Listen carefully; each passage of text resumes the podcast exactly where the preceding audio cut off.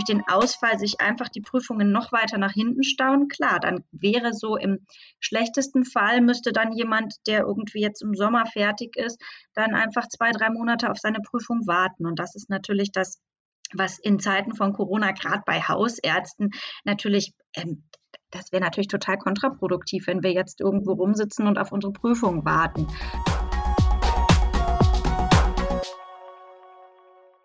Corona-Kollaps? Jetzt sprechen Hausärzte.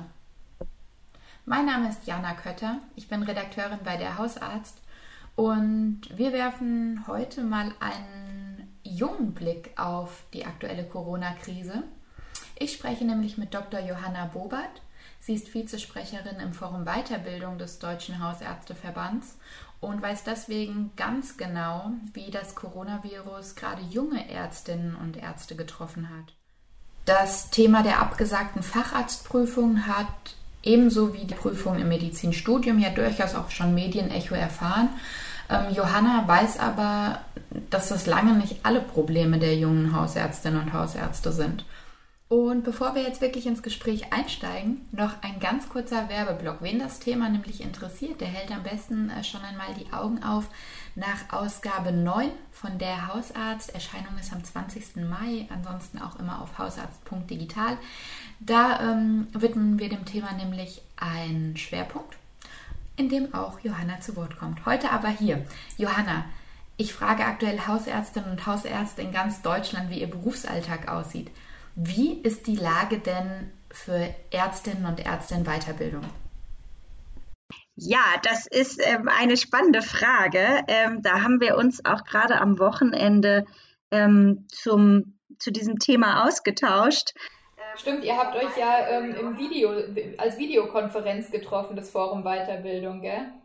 Ja, ganz genau. Ich bin ja ähm, im Forum Weiterbildung in meiner Freizeit sozusagen, weil ähm, es mir auch einfach wichtig ist, dass die Themen von den Ärzten in Weiterbildung eben auch gehört und gesehen werden.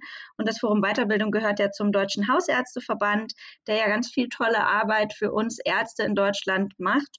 Und da haben wir jetzt eigentlich, war da jetzt im Frühling ja die Delegiertenkonferenz geplant und da die jetzt natürlich Corona-bedingt ausgefallen ist, haben wir uns jetzt äh, dank moderner Technik ähm, in der Videokonferenz am Wochenende getroffen. Und da war eben auch unser allererstes Thema auf der Tagesordnung, war eben, was bedeutet das eigentlich momentan in Zeiten von Corona Arzt in Weiterbildung zu sein?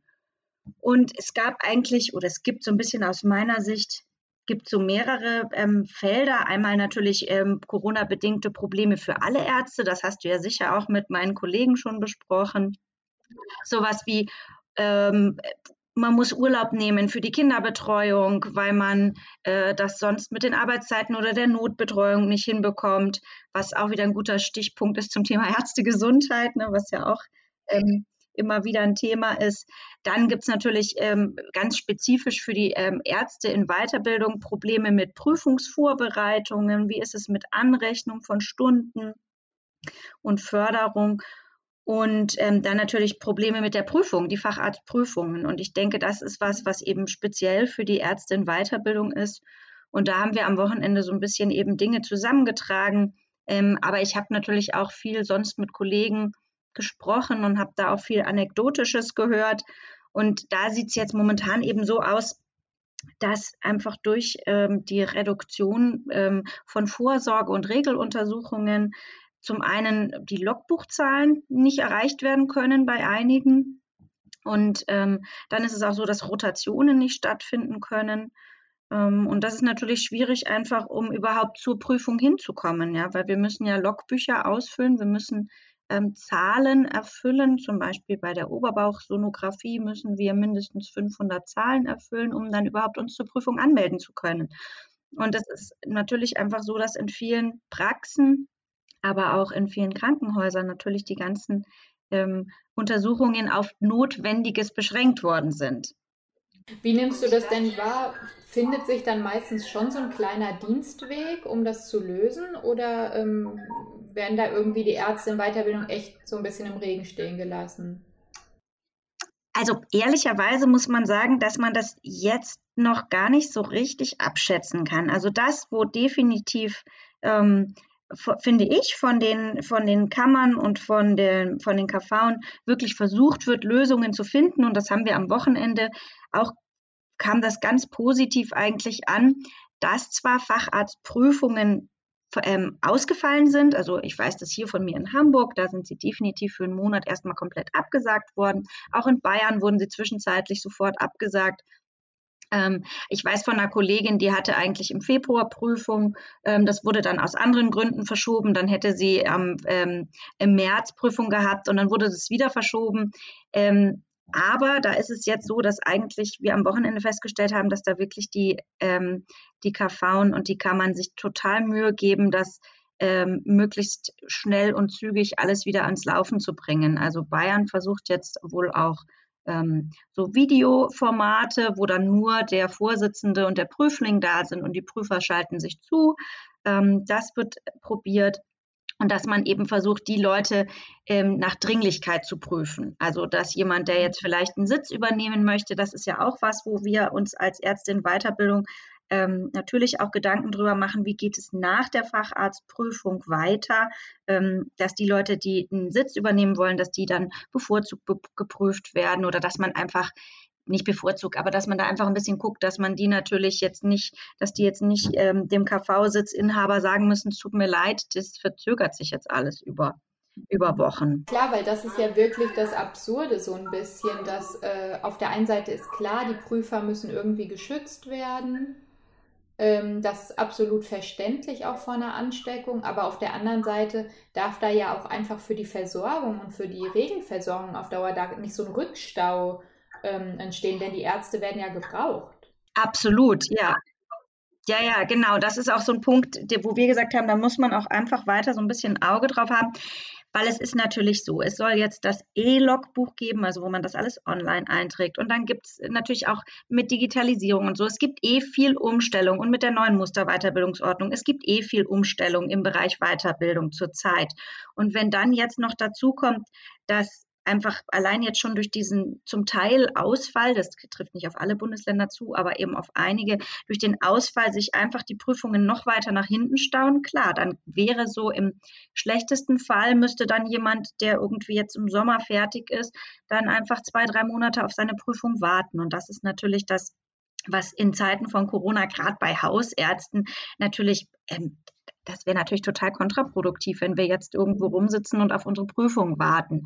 Aber deshalb ähm, denke ich, tun da auch die Kammern wirklich alles, dass das ähm, schnell wieder in gute Bahnen gelenkt wird, dass das schnell wieder alles klappt. Ja, klar. Und auf der einen Seite sind die Kammern äh, so gefragt, aber auf der anderen Seite doch auch ein Stück weit ähm, die KV, oder? Weil gerade wenn so eine zwei bis drei Monate ähm, ich sage jetzt mal, so eine Lehre irgendwie entsteht, dann haben wir doch im Prinzip wieder das gleiche Problem wie bei jeder anderen Fehlzeit in der Weiterbildung, nämlich die äh, lückenlose Förderung, oder? Ganz genau. Also das ist mit den Förderungen so, die gehen ja nur für die Zeit der Weiterbildung. Und wenn ich jetzt ähm, im Normalfall mich schon während meiner Weiterbildungszeit versuche, ähm, äh, auf die Prüfung vorzubereiten, und das ist natürlich auch immer individuell, wenn jemand jetzt irgendwie drei kleine Kinder zu Hause hat, dann kann der sich vielleicht auch überlegen, ach Mensch, ich hänge da hinten vielleicht doch noch einen Monat dran. Oder ne, dann, ähm, dann ist natürlich alles, was ich über meine Weiterbildungszeit hinaus brauche, um zu lernen. In der Zeit kriege ich keine Förderung, da bin ich natürlich arbeitslos gemeldet im schlechtesten Fall oder ich habe noch irgendwie Dienste, die ich irgendwo noch am Wochenende machen kann. Aber klar, wenn sich diese Zeit dann verlängert, weil ich eben acht Wochen auf meine Prüfung warten muss, ähm, dann bedeutet das natürlich, dass man entweder jetzt eine, sage ich mal, schnelle Lösung mit den KV findet, wo man sagt, wenn man jetzt wirklich ähm, prüfungsbedingt äh, jetzt warten muss, dass man, dann wäre es natürlich toll, wenn man da eine Lösung findet, weil sonst ist es genau das, was du sagst. Dann haben wir in der Zeit keine Förderung, können nicht als Facharzt irgendwo arbeiten, weil der sind wir dann ja noch nicht oder Fachärztin.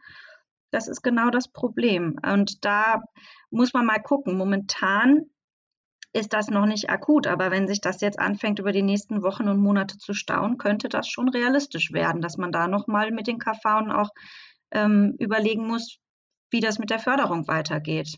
Jetzt würde ich gerne noch mal ganz kurz auf diese Fallzahlen oder noch mal einen Schritt zurück und wirklich auf die ähm, Weiterbildungszeit selber kommen. Wäre denn das ein Problem, was jetzt nach der neuen Musterweiterbildungsordnung, die ja mehr auf Kompetenzen und weniger auf dieses Erreichen von Zahlen ähm, abzielt, wäre ähm, das dann weniger problematisch?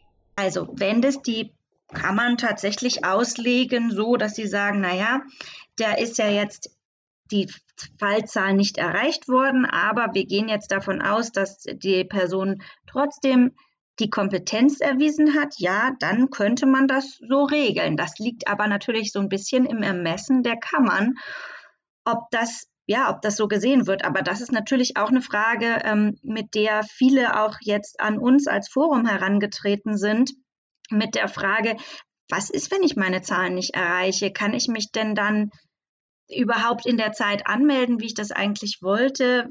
Ähm, oder auch so eine Sache wie ähm, äh, jetzt mal von den Logbuchzahlen unabhängig. Zum Beispiel ähm, hat meine Praxis einfach nicht mehr so viele Patienten und dann muss ich ähm, irgendwie ein bisschen äh, runterstufen mit meiner Stundenzahl oder ich kriege meine Kinder nicht in die Notbetreuung und dann muss ich auch mit meiner ähm, Stundenzahl ein bisschen runtergehen.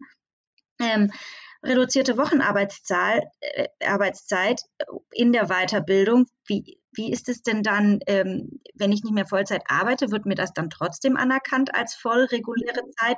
Oder wie ist das dann auch mit der Förderung, wenn ich jetzt plötzlich nur noch 50 Prozent der Stundenzahl arbeite? Genau, weil das hattest du mir ja schon mal erklärt, dass eigentlich im Zeugnis sozusagen stehen muss, äh, wurde in Vollzeit angestellt. Ganz genau. Und da kann man natürlich dann auch wieder hoffen, dass man da irgendwie eine vernünftige Lösung findet. Aber auch das sind natürlich jetzt Fragen, die so ein bisschen in der Luft hängen. Ne? Und ähm, ich glaube, das ist, das ist was, wo man jetzt in den nächsten Wochen gucken muss, ähm, dass da auch eben einfach dran gedacht wird, ne? dass, dass solche Konstrukte ähm, entstehen, ne? dass Leute reduziert arbeiten müssen, weil sie eben mit der Notfallbetreuung von 7 bis 16 Uhr, das klappt halt für Leute in, in der Praxis halt höchstens Mittwoch und Freitag.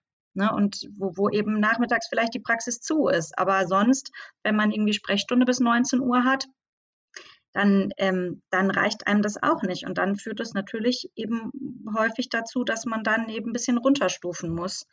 Ähm, und das Gleiche natürlich auch, wenn die Praxis, das ist jetzt bei den Allgemeinmedizinern vielleicht nicht so der Fall, aber sonst, wenn die Praxis ein bisschen äh, runterstufen muss, Kurzarbeit oder sowas, das ist ja auch nicht total unwahrscheinlich, dass das in manchen Praxen einfach eine reduzierte Stundenzahl gibt. Abschließend vielleicht noch von mir die Frage, ähm, hast du denn das Gefühl, dass all diese Probleme oder jetzt auch gerade dieser junge Blick ähm, schon auch einfach ausreichend wahrgenommen und diskutiert wird? Oder ist, seid ihr da bis jetzt noch sehr im Hintergrund? Würdest du dir da mehr Aufmerksamkeit wünschen? Also ich denke, das, was die ähm, Facharztprüfungen angeht, als das im März, Mitte März so aufkam, da muss ich sagen, das ist halt, finde ich, das Tolle, wenn man sich im Verband engagiert. Na, dann ist man nicht die eine Person, wo jetzt die Prüfung ausgefallen ist, sondern dann kann man sich vernetzen mit den Leuten und kann sagen, Mensch, wir haben das jetzt aus vielen verschiedenen Bundesländern gehört. Hier als Forum ist das an uns rangetragen worden.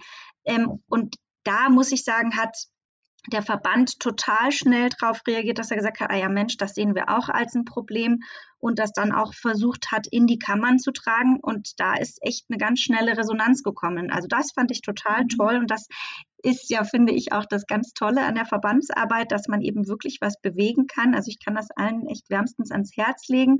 Ähm, bei den anderen Dingen muss man sagen, mh, hm, denke ich, spielt das momentan noch ein bisschen im Hintergrund. Aber ich denke, wenn das mehr und mehr ähm, Ärzte betrifft, wird man da auch mit den einzelnen Kammern oder eben ähm, gesamtdeutsch äh, irgendwie noch eine Lösung finden müssen. Ne?